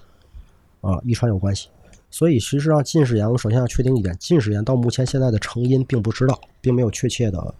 嗯，没有研究出来啊，那大概其近视眼的话，我们大概其只是几个学说啊，目前能推荐就是遗传学说、环境学说、行为学说和生理学说，嗯它只是学说，你看哪个学说占上风啊，嗯对吧？有没有一定稳定的遗传？那你那你就看大概今年算哈，还有五，还有还有还有六年哈，你就看我姑姑娘是不是一百度以内的近视。哎，那我五百，我们媳妇儿六百，她要是一百度以内，你告诉我跟遗传有没有关系？我就先拿我来举例子嘛。但是但是个体不代表共性哈。对，观察老老徐就行了，行，还有一个医院的验光和眼镜店的验光有什么区别吗？对吧？医院是完全没有问题的，医院里随便一个验光师至少都是硕士以上水平嗯啊，视光学的硕士以上水平。而且人家的面积大，啊最起码不会给你搞个两平米的。对，但是我跟你说一个问题，就是，呃，标准标准是最主要的，嗯就是我第一个验光的标准，第二个加光的标准，啊，第三个就是为你服务的标准，为你服务的标准， 啊嗯，对吧？啊，是这个问题。硬件到了，那对标准能不啊能，其到实？这个是应该这样排序，就是你什么都没有的时候，对吧？路边一百两百块钱的眼镜，它也能应个急，对吧？嗯然后你后面发现说，哎，对吧？我有钱了，我想追求更高的质量，对。那我觉得医院是不是怎么它也得比路边摊儿好一点儿啊？是不是？医院你还得问了，是公立医院还是私立医院，啊，对对吗？对。然后，如果您以前有过去什么和睦家呀嗯看病的经历啊，或者你以前去过更高档的体检中心，体检中心我前一段时间问过，就没敢去。我体检那多少项，大概就要收我七万多啊，我有那种，啊嗯，七万多，还有一个就是十七万多的，呃，可以在国内检查一部分，然后我去日本检查，这跟你配眼镜一样，上不封顶，您去体验一下，然后这个问题您自然就有答案了。对。嗯，好，那今天特别感谢老徐啊，来我们的录音间跟大家去聊聊眼镜的事儿。为什么我会放在《编码人生》这期节目？其实跟上次丽丽那期三千元的程序员营养课其实是一样的，因为我们是希望说给大家去聊一聊你每天都会接触到，而且跟你健康非常相关的一些知识。真的，我们这些程序员朋友们每天坐在电脑跟前儿啊，这个九九六也好，零零七也好，对自己健康的关注其实蛮少的。尤其你看丽丽的话题跟你的这个健康直接相关，而用眼的问题更是。你这个首先就像刚才老徐说的，百分之八十三的信息都是通过眼睛来处理的。那这个问题往往，但是大家又不知道这个正确的东西是什么。特别感谢老徐给我们的朋友们来嗯科普一下。今天没有讲老徐的生意啊，因为他的生意就是帮大家去验光是一方面，还有一个配镜呢，对吧？这节目里没法说，但是呢也没关系，我们会请老徐再来上节目，再去聊聊跟时尚相关的那一部分，比如那个大几万的眼镜儿啊。是吧？这个高级的镀金的那个镇店之宝，这个回头再给大家聊。我觉得今天咱就先聊一些健康知识，对吧？刚才也有好多人在直播间里头问，就是怎么才能找老徐配眼镜儿？我觉得可以稍微透露一下吧。他人在天津，如果有空来天津玩儿，或者是在周边的呃城市的话，可以来找老徐来。呃，或者老徐念一下你微信号吧，让大家加你微信咨询咨询行吗？ S U 二 F 一二 Surf，然后六八幺零五七十二，对，对大家也可以加一下。然后我也会把老徐的这个微信号啊放在我们这期节目的节目简介里面，嗯大家也可以加一下他的微信，有啥问题可以咨询咨询。嗯，嗯，就是老徐还有一个重庆的店，那个店应该也可以。我重庆那边儿那两个验光师都比我水平要高，嗯，嗯，两个都是正式的时光的大学的本科毕业的。对，嗯西南的朋友们有福了。西南的朋友也可以加老徐的微信，或让老徐把地址推过去吧。好，那我们的这一期《编码人生》就跟大家聊到这里，感谢大家的收听，我们下期节目再见，拜拜。拜好拜，再见拜拜。感谢您收听本期节目。本期播客节目由津津乐道制作播出。你也可以在我们的官网 dao 点 fm 找到我们的更多内容作品。如果您喜欢我们的节目，欢迎在微信、微博、朋友圈等社交媒体转发分享。您的分享对我们而言十分重要。如果您希望与我们互动，可以关注我们的微信公众号“津津乐道播客”，天津的津，欢乐的乐，道路的道。在关注后按提示操作，即可加入我们的听友社群。